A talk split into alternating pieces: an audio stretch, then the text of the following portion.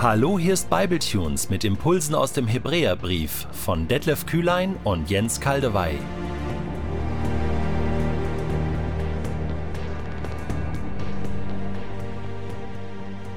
Ich lese in der neuen Genfer Übersetzung Hebräer 3, die Verse 14 bis 19. Wir sind ja mit Christus verbunden und haben Anteil an dem, was ihm gehört. Vorausgesetzt, wir halten mit aller Entschiedenheit an dem fest, was uns von Anfang an Zuversicht gab und weichen bis zuletzt nicht davon ab. Noch einmal zurück zu der bereits zitierten Schriftstelle. Wenn ihr heute die Stimme Gottes hört, dann verschließt euch seinem Reden nicht, wie damals, als gegen ihn rebelliert wurde. Wer hatte denn Gottes Stimme gehört und sich dann trotzdem gegen ihn aufgelehnt? War es nicht das gesamte Volk, das unter der Führung des Mose aus Ägypten gezogen war? Wer erregte denn 40 Jahre lang Gottes Widerwillen? Waren es nicht die, die gegen ihn sündigten und deren Leben deshalb in der Wüste endete? Und wen meinte Gott, als er schwor, niemals sollen sie an meiner Ruhe teilhaben? Er sprach von denen, die sich weigerten, auf ihn zu hören. Wir sehen also, was sie daran hinderte, das Ziel zu erreichen. Es war ihr Unglaube. Ja, wir werden hier ganz schön konfrontiert. Der heutige Abschnitt unterstreicht nochmals den letzten. Das Thema wird weitergeführt. Unmissverständlich führt uns der Autor des Hebräerbriefs vor Augen, dass die, die mit Mose bzw. mit Gott auf dem Weg gestartet sind ins verheißene Land, deshalb noch nicht automatisch dort ankommen. Man kann auf dem Weg stecken bleiben. Wer erregte denn 40 Jahre lang Gottes Widerwillen? Waren es nicht die, die gegen ihn sündigten und deren Leben deshalb in der Wüste endete? Oh, das tut weh, das schmerzt. Das macht echt betroffen. Das Leben von Menschen, die voller Hoffnung und mit großen Erfahrungen der Kraft und Treue Gottes losgezogen sind auf dem Weg ins verheißene Land, losgezogen sind auf dem Weg zum ewigen Leben, kann in der Wüste enden. Die Wüste ist dann nicht Durchgangsstadium, sondern Endstadium. Und der Hebräerbrief überträgt die Erlebnisse der Israeliten ganz klar auf die Situation der zum Glauben an Jesus gekommenen Menschen, die diesen Brief jetzt lesen. Es kann euch genauso gehen, wird uns gesagt. Mit dem Unterschied natürlich, dass viel mehr auf dem Spiel steht. Es gibt nichts Größeres und Schöneres als unsere Zukunft in der Gegenwart Gottes auf der neuen Erde im neuen Jerusalem. Und deswegen gibt es nichts Tragischeres und Entsetzlicheres als der Verlust dieses uns geschenkten und zugesagten Heils, für das Gott seinen eigenen ewigen Sohn am Kreuz sterben ließ. Jens Kaldewey, also, nun trägst du aber dick auf. Muss das sein? Musst du hier solche Angst verbreiten? Denk doch an all die ängstlichen Gemüter, die sich ohnehin schon ständig in Frage stellen und sich fragen, ob sie gut genug sind für den Himmel. Wo bleibt denn hier die fröhliche Gewissheit der Auferstehung, die Vorfreude auf die endgültige Erlösung, wie sie an so vielen anderen Stellen in der Bibel geschildert wird? Ja, ich will einfach dem Hebräerbrief treu bleiben und seine Botschaft nicht verfälschen. Und es gehört nun mal zu diesem Brief, dass er tatsächlich diese scharfe Warnung mehrmals ausspricht. Und doch sollten wir angesichts dieser Schärfe auch genau hinschauen, was führt denn genau dazu, dass Christen, ich rede nicht von Scheinchristen, sondern von echten wiedergeborenen Christen, die tatsächlich mit Jesus losgezogen sind, unterwegs stecken bleiben, nicht mehr weitergehen und nicht ankommen. Hören wir nochmals zusammen auf einige Verse dieses Abschnitts. Achtet dabei auf meine Betonung. Einige wichtige Satzteile wiederhole ich zur Verstärkung. Wer hatte denn Gottes Stimme gehört und sich dann trotzdem gegen ihn aufgelehnt? Und sich dann trotzdem gegen ihn aufgelehnt? Wer erregte denn 40 Jahre lang Gottes Widerwillen? 40 Jahre lang. Waren es nicht die, die gegen ihn sündigten und deren Leben deshalb in der Wüste endete? Die gegen ihn sündigten. Und wen meinte Gott, als er schwor, niemals sollen sie an meiner Ruhe teilhaben? Er sprach von denen, die sich weigerten, auf ihn zu hören, die sich weigerten, auf ihn zu hören.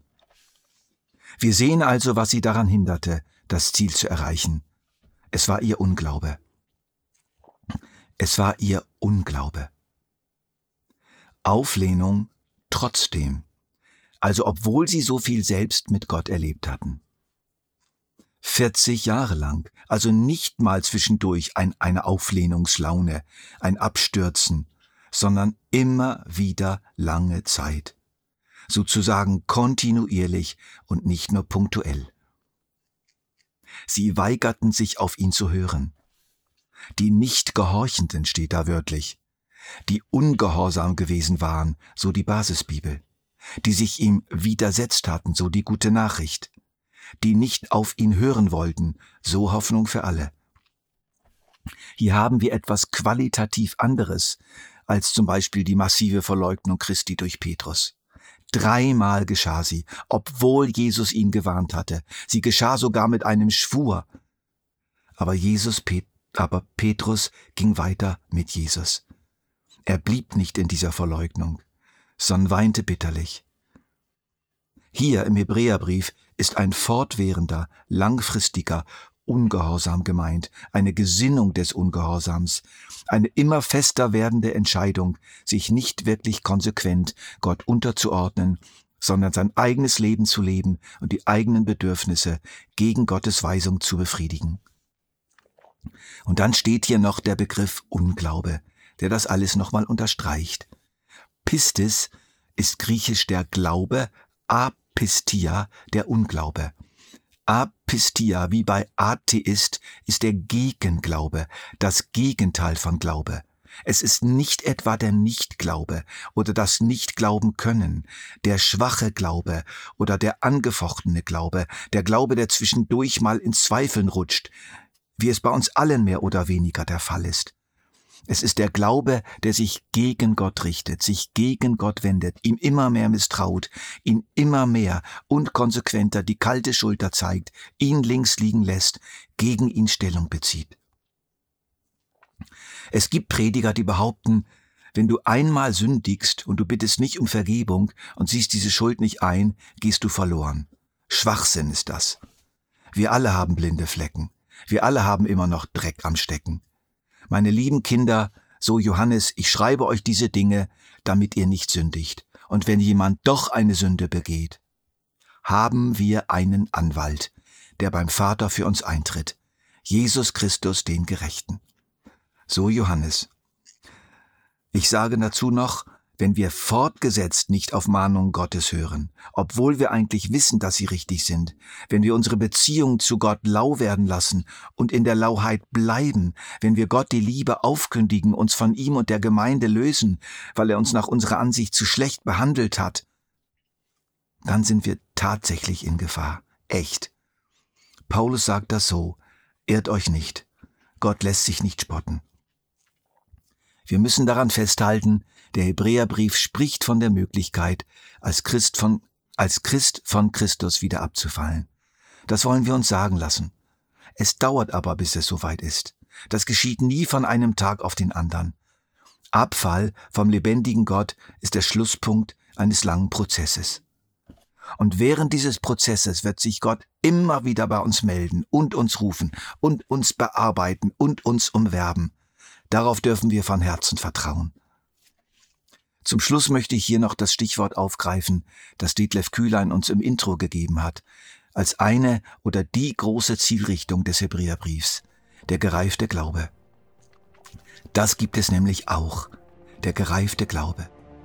Wie ein Baum steht er da, wunderbar gewachsen, über lange Zeit, sturmerprobt mit tiefen Wurzeln, so fest verwurzelt, dass kein Orkan oder Wirbelsturm ihn zerbrechen oder entwurzeln kann, auch wenn es vielleicht den ein oder anderen Ast kostet.